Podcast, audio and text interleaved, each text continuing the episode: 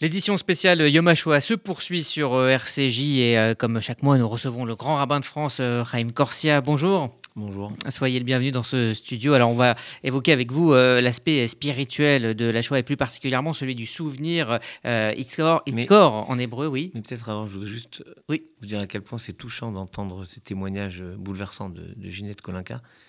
Par, par, nature, elle est formidable parce qu'après tout ce qu'elle a traversé, elle reste tellement pétillante avec ce choix de la vie. Pour moi, elle incarne vraiment ce verset euh, du Deutéronome Voici, je place devant toi la vie et la mort, choisir la vie. Je crois que non seulement elle a choisi la vie, mais elle a su transmettre à son fils, qui dans sa carrière musicale a su tellement bien transcrire ce qu'on ressentait, elle a su lui transmettre euh, cette compréhension du monde et des autres. Et voilà, c'est toujours émouvant de l'entendre et de penser à elle. Richard Kolinka, donc membre euh, du groupe euh, de rock hein, très célèbre euh, Téléphone. Alors, je, parlais de, du souvenir, de ne pas oublier. c'est une notion, au-delà même de, la Shoah, qui est primordiale dans le judaïsme. Zahor, souviens-toi, souviens-toi de ce qui a été fait de mal et que et tu as pu dépasser. Mais souviens-toi aussi du bien qu'on t'a fait voilà pourquoi dans, le judaïsme, on a toujours associé à la fois le, souvenir de ceux qui ne sont plus, parce que nous sommes les gardiens de leur mémoire. Nous sommes, et en particulier pour la Shoah, où euh, il, manque euh, la chose essentielle dans le judaïsme, la sépulture, et puis la, mémoire des justes. Et, ça a été essentiel pour nous. Euh, cette, je pense à la cérémonie d'hommage du, du 7 janvier 2007, 18 janvier 2007, au Panthéon avec euh, le président Jacques Chirac et, Simone Veil, cet hommage au juste. Et euh, c'était une façon, euh, d'une certaine manière, étrange d'ailleurs, de, clore ce que le président Chirac avait commencé en, 95 avec le discours du Valdiv, qui a été vraiment le déclenchement de la possibilité de regarder notre passé sereinement, parce qu'on disait enfin la vérité. Oui, ce jour-là, la France avait commis l'irréparable. Et à la fin de son, deuxième mandat, cette cérémonie des justes, c'est une façon de dire, comme le dit Klarsfeld avec euh, tellement de, force et de justesse, nous sommes la seule communauté en France, dans le monde, la seule, enfin dans le monde, le monde envahi par les nazis, où trois quarts de la communauté a été sauvée par euh, des hommes de peu, des hommes et des femmes euh, de tout niveau, de toutes conditions, des paysans, des nobles, des prêtres, des sœurs, des pasteurs, et c'est difficile de ne pas dire leur nom. Je pense au pasteur Trocmé au Chambon-sur-Lignon, je pense au, au, père au pasteur Bogner, je pense au père. Euh, Monseigneur Saliège. Bravo, Monseigneur Saliège à Toulouse, Monseigneur Théas à Montauban, euh, et, d'autres. Je pense à Monseigneur Gerlier. Il faut penser que l'Église s'est complètement transformée euh, à ce moment-là. Monseigneur Gerlier, qui était le primat des Gaules à Lyon, a dit au début de la guerre La France, c'est Pétain, Pétain, c'est la France. Et après la guerre, il est fait juste des nations parce que, poussé par le grand rabbin Kaplan, qui était à l'époque à Lyon, euh, il s'était rempli à Lyon, euh, il, a engagé euh, tout son diocèse et une partie de l'Église de France, en fait, à partir d'août 42, à sauver, à sauver les Juifs et, et en s'engageant vraiment, c'est-à-dire en prenant des risques. Il a eu un de ses adjoints qui a été enfermé plus de trois semaines au fort de Montluc sans dire où étaient cachés les enfants, les personnes.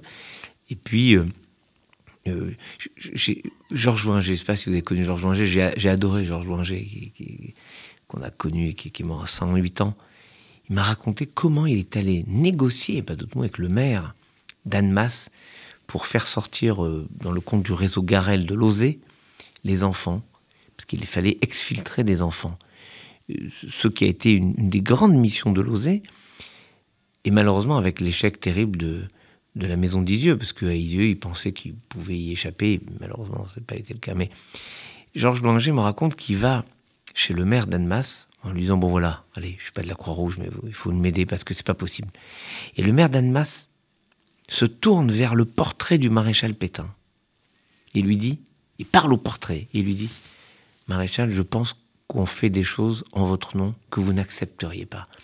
Comme si à un moment il devait choisir entre la fidélité à à sa vision de la France, donc il est incarné pour lui par le maréchal Pétain, et sa fidélité à l'humanité. Et il a choisi l'humanité. Et il a aidé Georges Loinger à, passer des centaines d'enfants euh, à Annemasse. Et vous voyez, il y a eu cette sorte de sursaut qui a permis de sauver trois quarts de la communauté de France, et de sauver d'une certaine manière l'âme de la France. mais souvenir, ce souvenir, c'est ça. Se souvenir des justes aussi. Oui, mais ne jamais oublier le nom des victimes. Voilà pourquoi moi je suis chaque année bouleversé par la cérémonie de lecture des noms. J'y participe chaque année. Alors malheureusement cette année c'est un peu difficile avec le, Covid, mais j'espère que l'an prochain on pourra à nouveau participer physiquement à cette lecture des noms parce que dire le nom, c'est redonner une existence. Et je veux encore une fois rendre hommage à Serge Ebert Klarsfeld parce que, notamment dans le mémorial des enfants, il a donné autant que faire se peut un visage, une histoire, un, nom, un mémorial. C'est ce que dit le prophète Isaïe. Yad Vachem, un mémorial et un nom. Laurence Goldman. Oui, et puisque vous parlez des justes euh, parmi les nations, monsieur le grand rabbin, euh, on, en parle beaucoup, euh, particulièrement cette année, je trouve, avec des livres qui sortent pour raconter mmh. l'histoire de, ces personnes, le plus souvent anonymes, hein, au péril de leur vie, qui ont sauvé des vies juives.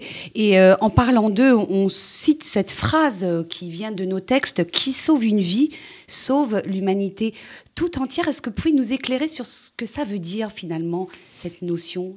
Ça veut dire que quand vous sauvez une vie,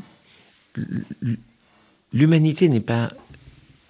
Oui, chacun est différent, mais chacun détient une part de ce qu'est l'humanité. Donc vous retrouvez le tout dans chacun. Et quand vous sauvez une vie, vous sauvez aussi sa potentialité.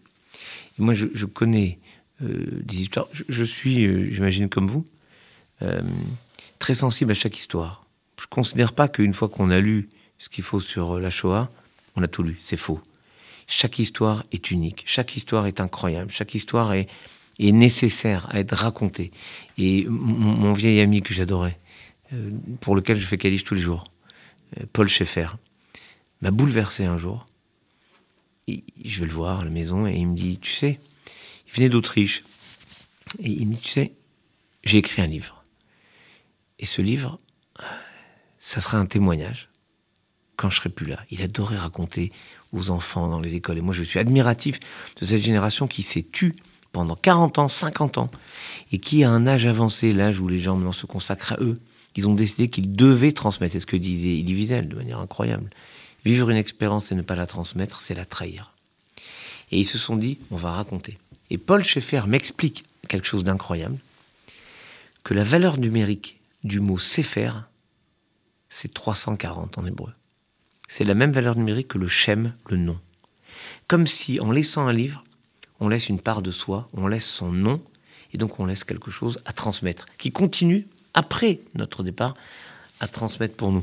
Et, cette idée, c'est que quand j'ai lu euh, un témoignage de, de personnes qui se sont rassemblées, ils étaient plus d'une centaine, ils étaient les descendants d'une personne sauvée pendant la Shoah. C'est-à-dire qu'il y avait 100 personnes qui existait uniquement, plus de 100 qui existait uniquement parce que un arrière-grand-père, en l'occurrence, avait été sauvé pendant la Shoah. C'est bouleversant. Alors vous allez me dire, 100, c'est pas l'humanité. Mais vous vous rendez compte cette part d'humanité incroyable Tout ce que ces personnes ont fait et vont faire. Est-ce qu'elles-mêmes vont faire dans le futur? Voilà ce qu'on sauve. D'où l'idée que, finalement, quand Dieu a voulu sauver l'humanité, il a pris Noé, son épouse, trois enfants, et les trois épouses, c'est peu de monde. Et avec ça, on a refait toute l'humanité. Donc, euh, c'est l'idée que sauver quelque chose d'essentiel, de vital, c'est euh, une promesse d'humanité. Alors, monsieur le on connaît aussi euh, l'importance du rite funéraire, l'importance spirituelle, religieuse de, euh, ce que c'est euh, la, sépulture. Pour les victimes de la Shoah, cette sépulture, elle est dans le cœur de celles et ceux qui se souviennent. comment porter ce deuil sans lieu de, mémoire autre qu'un que, qu'un mémorial, par exemple? C'est une des difficultés. Et chaque année, quand j'organise euh, un voyage à Auschwitz, j'y vais, j'y allais avant avec euh, mon ami euh, Ida Greenspan, et j'y vais maintenant depuis plus de 10 ans, plus de 12 ans même, avec Elie Buzyn. Et chaque fois, il m'explique que pour lui, c'est venir sur la tombe de, sa famille. Parce qu'aller à Auschwitz, c'est aller dans un immense cimetière. C'est terrifiant de le penser, mais la, mémoire a besoin de lieux. C'est euh, Pierre Nora qui, a écrit trois volumes d'un livre sur les lieux de mémoire. Mais il y a un verset de, la Bible qui est magnifique, c'est dans l'Exode, le chapitre 25, peut-être verset 8 ou 9 par là. Migdash, et ils me feront, les Hébreux me feront, c'est Dieu qui parle, les Hébreux me feront un tabernacle. Veshachanti Betocha, mais moi, l'Éternel, je résiderai en eux. Il y a une façon de considérer que si on garde la mémoire de quelqu'un, le lieu de la mémoire, c'est nous. C'est une phrase qui explique que le tombeau des, morts, c'est le cœur des vivants.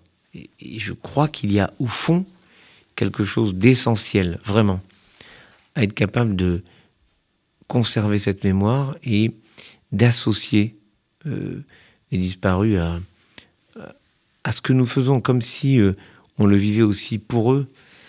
Mais je vois avec quelle importance on essaie de construire des lieux. Regardez le mémorial qui a été inauguré euh, pour les enfants euh, sur l'emplacement de l'ancien Veldiv, le, monument de Walter Spitzer, le, mémorial incroyable de Yad celui des enfants.